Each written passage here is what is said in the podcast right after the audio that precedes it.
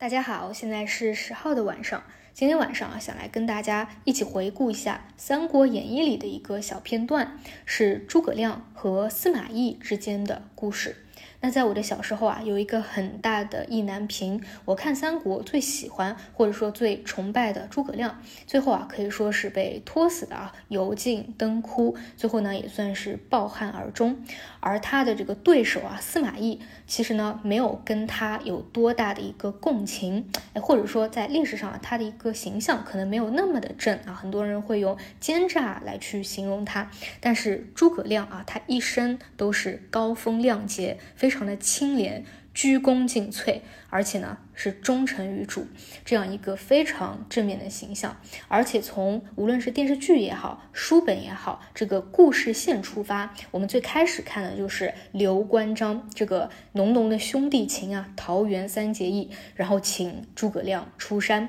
而诸葛亮的一个足智多谋，在很多的一个战争当中，最后呢都得到了一个胜利，就非常的崇拜，从一个共情的角度是比较希望啊，最后能拿到一个好的结果。的，但是呢，在后期，在刘备去世以后，诸葛亮呢就事事啊亲力亲为，最后呢身体啊实在是撑不住，司马懿呢就看到了这一点。把他硬生生的给拖垮掉了，最后呢得到了一个胜利啊！其实，哎，小时候想想真的是比较的难受，或者有时候觉得比较的不公平吧。那其实呢，在长大了以后啊，再回过头来，如果我们去掉那些复杂的情感的因素，站在司马懿这一边来看，其实啊，你就会发现，至少在这件事情上，后期的一个战略战术上，司马懿呢确实有他的一个啊非常优势的一个。个亮点在的，那很多人啊去形容司马懿，会什么用善败能忍这四个字。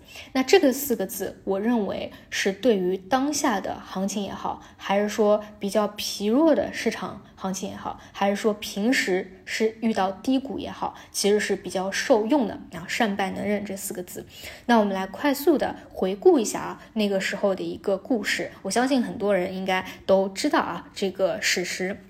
当时呢是在五丈原对仗的时候，其实诸葛亮啊是多次想要去攻击魏国，但是有一个痛点呢，就是粮草可能不够，毕竟呢这个距离比较远啊，都是远征过去的。而司马懿他最后采取的一个策略就是坚壁拒守，以逸待劳啊，就是坚守着不出兵，用慢和不动最后制胜的。啊，诸葛亮其实是比较急的。一方面，他自己知道自己的身体可能是比较虚弱了，而且呢，粮草啊，这个远征啊，都是比较啊比较内耗的。所以呢，他其实也会出很多的计谋啊，比如说给司马懿送去了女人的衣服，想要去刺激他，对吧？想说明啊，你这个人都不出来迎战啊，你是不是女人啊？这样去侮辱他。但是司马懿他就巍然不动啊，保持自己的一个定力，以不动制你的动。而且呢，司马懿还通过一些细节啊，非常能够抓到这个细节，判断出对方的一个情况，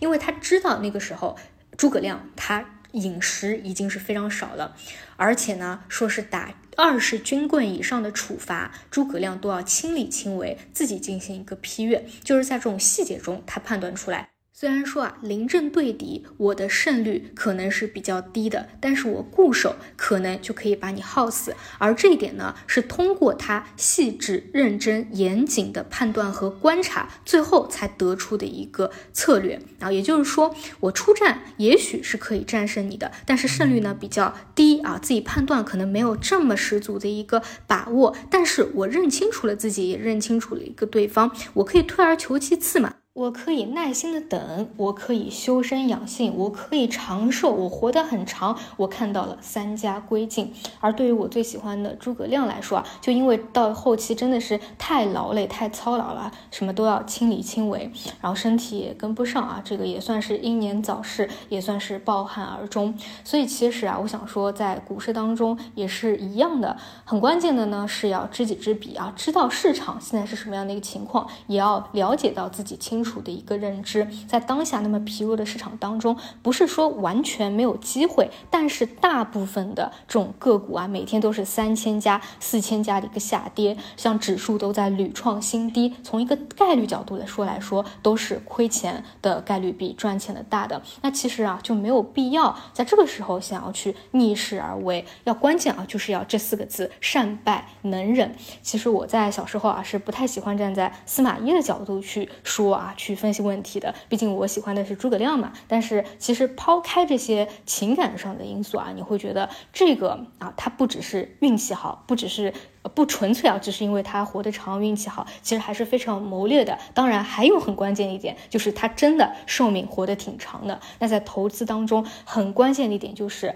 你要活得足够长，它一定是比你短期能够有多爆重要的太多了。毕竟这一年的时间呢，我一直在去做一些啊私募基金的研究啊，你就会发现这个市场上啊真的是良莠不齐，有很多它在一年当中业绩可能会跑得非常好，但是。是真正能够活过五年的啊，其实就是已经筛选掉很大部分了。而熬过五年还能够有一个比较不错的年化的收益的，真的可以说是寥寥无几。那更有甚者啊，在网上如果规模做大了以后，还能够保持这样一个年化稳定长期的一个收益。那真的就是寥寥无几了。所以呢，分享这个故事啊，是想告诉大家，在当下疲弱的市场当中，要怎么样去平复自己的一个心态啊，心理是很关键的。这也是为什么强调下跌通道啊，尽量去清仓，甚至是清仓，耐心的等待抄底慢半拍的一个原因啊，不要急，后面是会有机会的。但在这个机会到来前，我们要做的就是能忍，好吧？那以上就是今天的所有内容，我们就明天再见。